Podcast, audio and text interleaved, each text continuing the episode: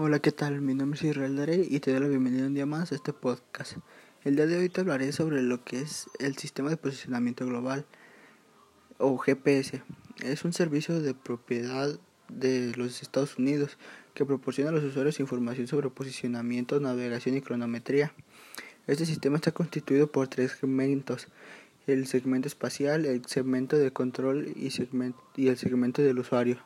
La Fuerza Aérea de los Estados Unidos desarrolla, mantiene y opera los segmentos espaciales de control. Esto ha sido algo que pues nos ha ayudado eh, hoy en día bastante ya que pues ha revolucionado la forma de saber dónde estamos, localizar varios lugares e incluso el trazar rutas rápidas para llegar de un lugar a otro. Y pues es algo que en la actualidad nos ha ayudado mucho lo que sucede o lo, cómo funciona el GPS es que el GPS utiliza los 24 satélites que están en la órbita alrededor de la Tierra. Lo que sucede es que a la hora de buscar un destino o un lugar, el GPS envía ondas electromagnéticas hacia los hacia los diversos satélites, los cuales nos detectan incluso nos detectan el lugar y el destino y nos muestran las rutas más rápidas para poder llegar a ese lugar. Desde el diseño de mapas en el siglo II y el invento de la brújula en 1900, el GPS constituye una innovación tecnológica sorprendente por ubicarnos en este mundo. Como les decía, pues el GPS ha revolucionado la forma de ubicarnos en el mapa, en la Tierra, ya que pues nos muestra diversos caminos para llegar a lugares más rápido y así. algunas de las ventajas de del GPS son la localización de lugares.